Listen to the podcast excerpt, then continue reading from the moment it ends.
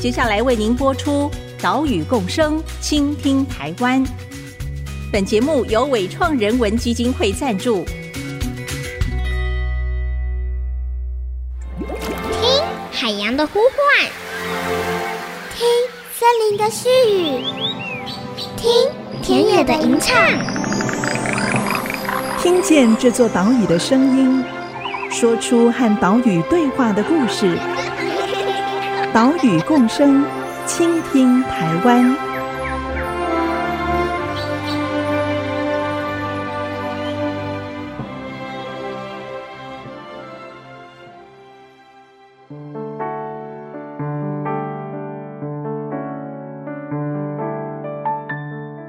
Hello，大家好，欢迎来到 IC 之音 FM 九七点五，收听岛屿共生，倾听台湾。我是袁长杰。我们的节目是在每个礼拜三上午七点半首播，除了频道之外，也把音档上传到 Google Podcast、Apple Podcast 以及 Spotify，也欢迎你按一下订阅，收听更方便。你认识哪一些食虫植物呢？诶，被问到这个问题，你可能会回答猪笼草或捕蝇草。诶，其实啊，这一些食虫植物都不是台湾在的，不是原生的食虫植物哦。在台湾有十多种原生的食虫植物，但是我们还来不及好好认识，它们就即将消失了。今天要带你来关心的，就是台湾北部重要的食虫植物栖地，就在新竹竹北的莲花寺湿地。荒野保护协会新竹分会从一九九八年就开始进行莲花寺湿地的食虫植物栖地维护工作。到现在已经二十三年了，为什么他们会在这里进行保育工作呢？这边又有哪一些食虫植物呢？我们现在就前往荒野新竹分会，来拜访荒野保护协会的理事长刘月梅理事长，来听听这段保育故事。下一站，北新竹，往内湾线与六家线。搭乘高铁的旅客，请在北新竹。现在我们来到荒野保护协会采访刘月梅理事长。理事长好，长姐好，哎，所有听众大家好。理事长是莲花寺湿地重要的一个推手跟见证者哦，因为一九八五年左右，刘月梅理事长到新竹女中任教的头几年，就带着学生到莲花寺湿地这边来观察食虫植物。对对对，哦，那时候就看到很多的食虫植物，密度很高。对，后来一九九七年新竹分会成立，那刘月梅老师担任分会长。也就在那一年调查，其实有看到了莲花寺湿地的食虫植物栖地是呈现恶化的状态哦，也导致这个族群量有减少，所以呢就开始推动相关的栖地维护，还有食从植物的保育工作。所以就是很荣幸可以请教到理事长，让理事长来谈谈跟莲花寺有关的这些故事哦。首先，我想请理事长跟大家简单的介绍，可能很多人还不知道莲花寺湿地是在哪里。是个怎么样的湿地？所以先请理事长来跟大家做个简介好了，为大家介绍莲花寺湿地它的位置啊，还有它为什么会在这里形成湿地呢？哦，好，以前其实如果我们要把这个湿地讲得很清楚哈，都会很担心呐，因为呃湿地里面有很珍贵的植物，所以很害怕别人知道。那现在其实因为它有在某种保护情况下，也不是大家都可以进去，所以就容易一些哈。那我们的莲花寺湿地呢，位在竹北啊，它竹北凤鼻隧道那一边，那也就是在莲花寺的旁边。那它会形成一块湿地，其实就是以前我们叫河谷地，它上面就是两座山的中间有一条像以前的河道。所以它那个地方呢，在水一直流、一直流的时候，就是我们看到河中间有水，就是河两旁边的沙渐渐堆积起来，它就是湿地。所以以前那一块地方啊，它其实有沙有水的时候，你如果不小心走在那里，它会陷下去。因为你水在下面，沙在上面的时候，底下是软的。嗯，所以以前有些人觉得那边叫流沙区，都会警告别人不要去这样。嗯，那它就是一块天然的湿地，大概位置就是在现在莲花寺的往海那边看过去，就是它的右手边。因为地形的关系，所以莲花寺湿地夏天非常的湿热。这一点呢，我也是深有所感。为了这几集节目的采访，我参加了荒野新竹分会八月份的莲花寺湿地工作假期。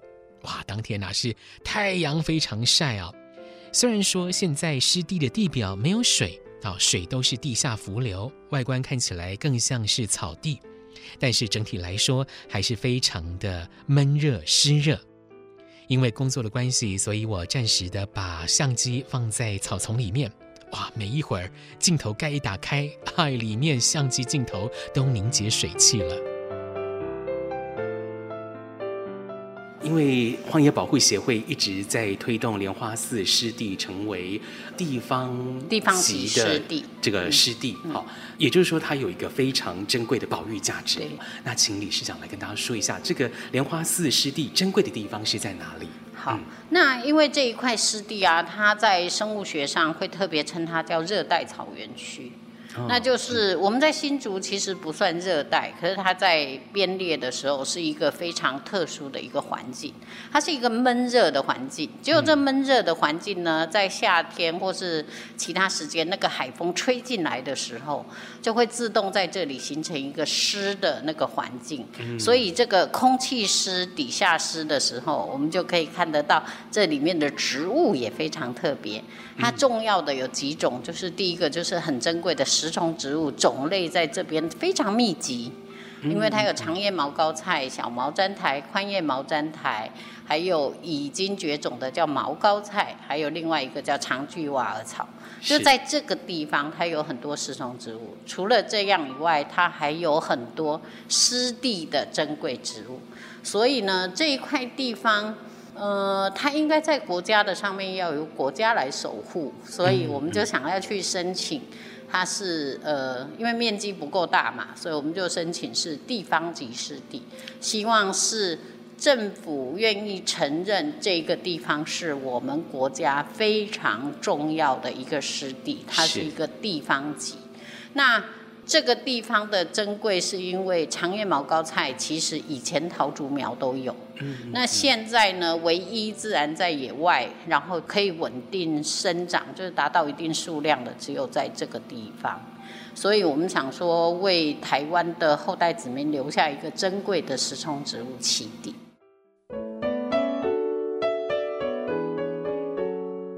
竹北莲花寺湿地的食虫植物包括有小毛毡苔、宽叶毛毡苔、长叶毛高菜，还有长距挖耳草。其中，长叶毛膏菜在台湾现存有稳定族群的栖地，就是在这里。它的数量从一九九八年不到四十株，到现在大约两千株。能够有这样的成绩，就是透过人为管理才能够维持。接着就让刘月梅理事长带大家认识长叶毛膏菜，来看它是怎么捕食昆虫。那刚才常杰说的这个长叶毛膏菜哈，其实它就是一种叶子长得稍微比较长，然后它旁边会有很多线毛，嗯，然后这一个线毛会分泌黏黏的汁液。然后这个黏黏的汁液呢，当虫过来的时候，就会被它黏住。黏住的时候，它这个虫子跑不了的时候，长叶毛膏菜会有另外分解它身上肉的那个酵素，就会把肉里面变成汁液，吸收变成它的营养。那很多人就会说，哦，那这样食虫植物好像是吃荤的。它其实自己的叶子还是绿的，嗯，所以它会行光合作用。是，可是它为什么要吃虫呢？因为它的湿地啊，那个水都会把它营养盐带走。嗯，所以它从泥土里面吸不到什么其他的离子的营养盐，所以它要靠这个叶子来补充它的营养，是，然后得到一些氮啊、磷啊这样，所以它在湿地变成它是优势植物，嗯，这样。那我们的长叶毛膏菜也叫苍蝇草，就是。苍蝇或其他虫子粘上去的时候，像苍蝇纸这样粘满满的，它就跑不掉了，哦。对，我有算过一次哈，就在一月份、二月份那个时候，跟学生一起做相关的研究。那个长叶毛膏菜一片叶子哈，你去算可以抓到几只虫，大约抓到两百多只。哇！就那个小虫子带两百多只，所以它那个苍蝇纸的粘性啊超强的。是。那它的。包虫粘虫子的方式又不太一样。如果你现在一只虫子粘上去，它可能几根毛这样卷出就好了。嗯。如果稍微大一点的哈，它会在叶的末端，然后那个叶会整个卷起来，像包粽子一样。所以它的捕虫的方式也非常多的类别。不是像猪笼草，只是你虫子掉进去这样。嗯，它连叶子都会根据不同的虫子，然后有不一样的包虫子的方式。哇，这个是植物的奥秘哦。对。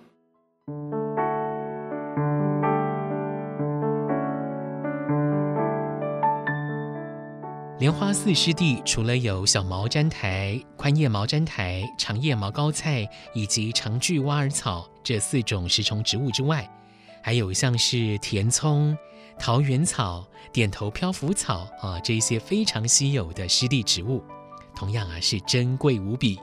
它们呢也是荒野新竹分会的保育标的。至于荒野又是在什么契机开始在莲花寺湿地进行食虫植物的栖地维护呢？莲花寺师弟又遭遇到哪一些七弟问题呢？等一下广告之后，让刘月梅理事长慢慢告诉你。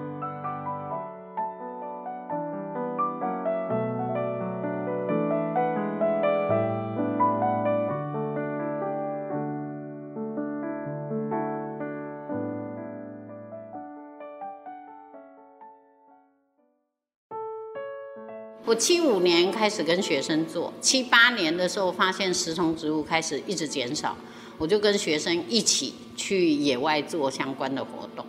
后来发现一直在野外做这个相关活动的时候，学生跟我都只能假日去。后来陆陆续续，荒野保护协会是在八十四年成立，然后到新竹是八十六年成立。八十六年成立，我就带着一群志工，然后去做新竹的相关的事务，例如萤火虫的调查啦，或其他。嗯、那后来我就觉得说，是不是可以让志工也来认识食虫植物？去看到的时候，那个时候两山壁上全部都还是小毛毡苔。嗯，嗯。可是经过半年了之后，那个山壁上面的小毛毡苔就全部都被植物掩盖掉，就看不到了。然后他们发现这个谷地是不是我们可以来做一些事情来做保护？是。所以八十七年就有一群志工，然后就固定一个时间，我们就去关照这一块地。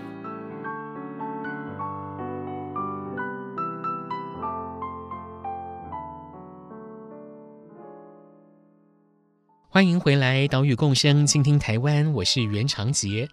我们刚刚听到了荒野保护协会的刘月梅理事长谈到荒野新竹分会在莲花寺湿地进行食虫植物栖地维护的缘起。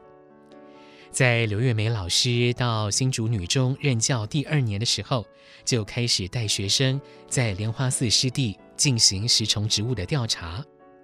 一九九七年新竹分会成立，刘月梅老师担任分会长。当时莲花寺湿地的栖地状况是越来越恶化，食虫植物数量越来越少，所以他们隔年就赶快开始进行保育行动。其实这样的状况也是全台湾食虫植物所遭遇到的一个缩影。在上个世纪，食虫植物在台湾的族群量就急速的减少，像是长叶毛膏菜。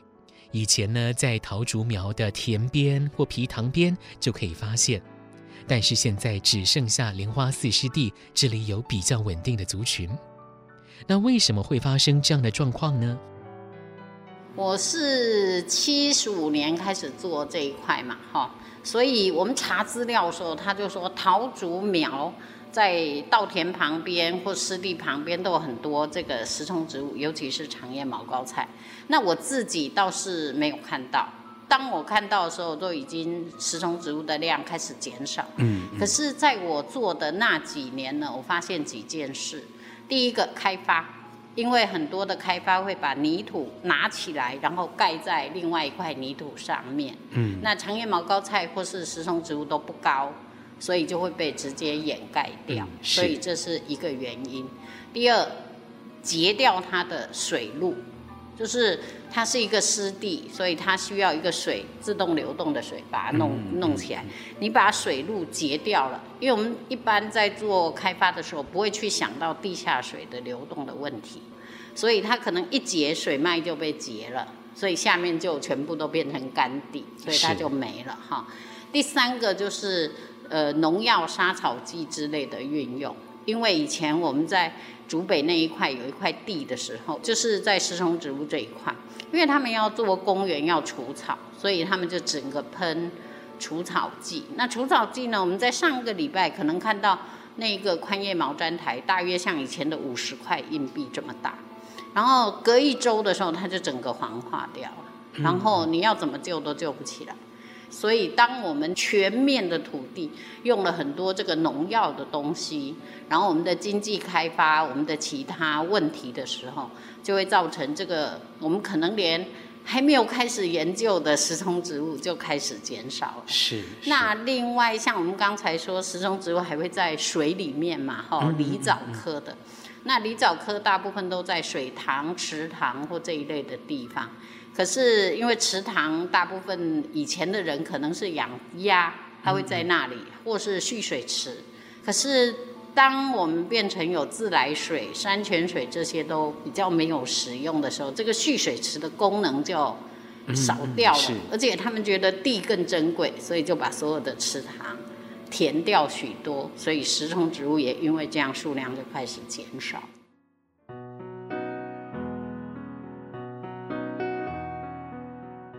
因为开发，农田皮塘消失，水路被截断，还有农药除草剂的使用，啊，种种因素让食虫植物消失了。好，现在我们把焦点转回到莲花寺湿地。莲花寺湿地呢，主要是杨寮港溪这一条溪水的旧河道经过这里，才形成一个谷地。在四十多年前，沿着谷地周围，或者是沿着谷地两岸，都可以看到许多长叶毛膏菜跟小毛毡苔。只要对食虫植物有点概念的人，来到这里都可以轻而易举找到食虫植物的踪影。而且呢，根据地籍资料，这里是国防部的土地，照道理，嗯，人为干扰应该会更少啊。那为什么在上个世纪末，莲花寺湿地的食虫植物数量也会越来越少呢？第一个原因就是这里新建了拦沙坝，因为它那个上面哈水一直下来的时候，它那个沙也跟着下来，所以因为有一个拦沙坝，所以沙就越来越高。那只剩下说，如果山上来的水或是沙在增多的时候啊。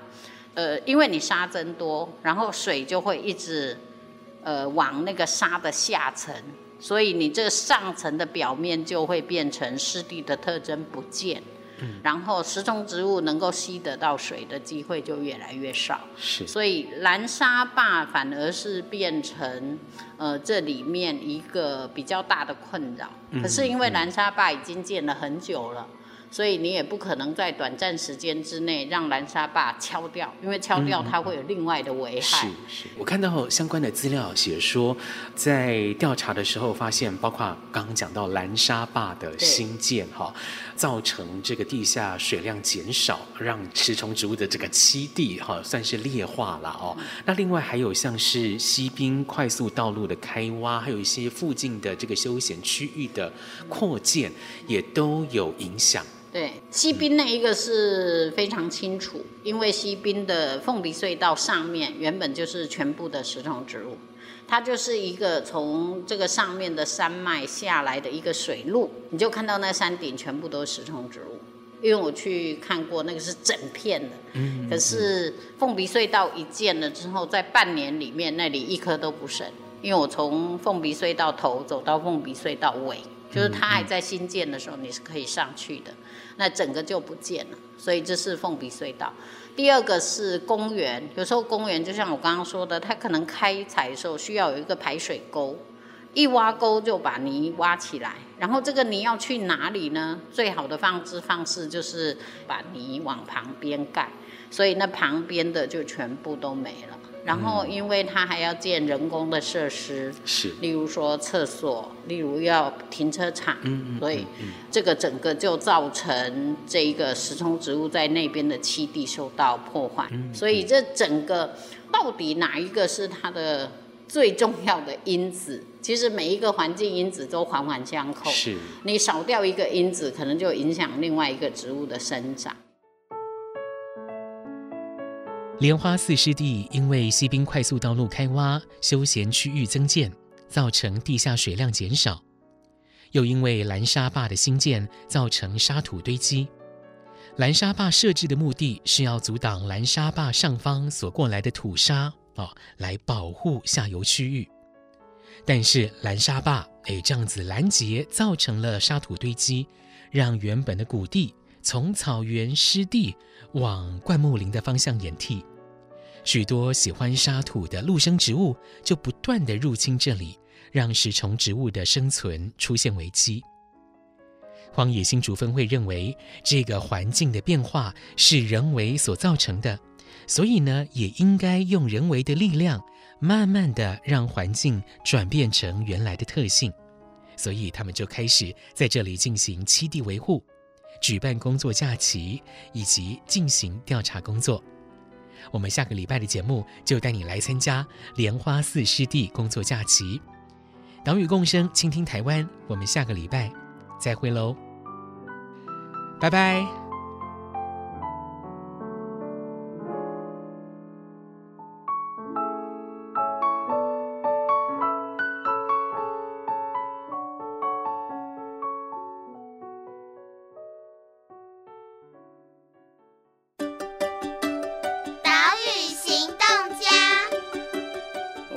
荒野保护协会第九届的理事长刘月梅。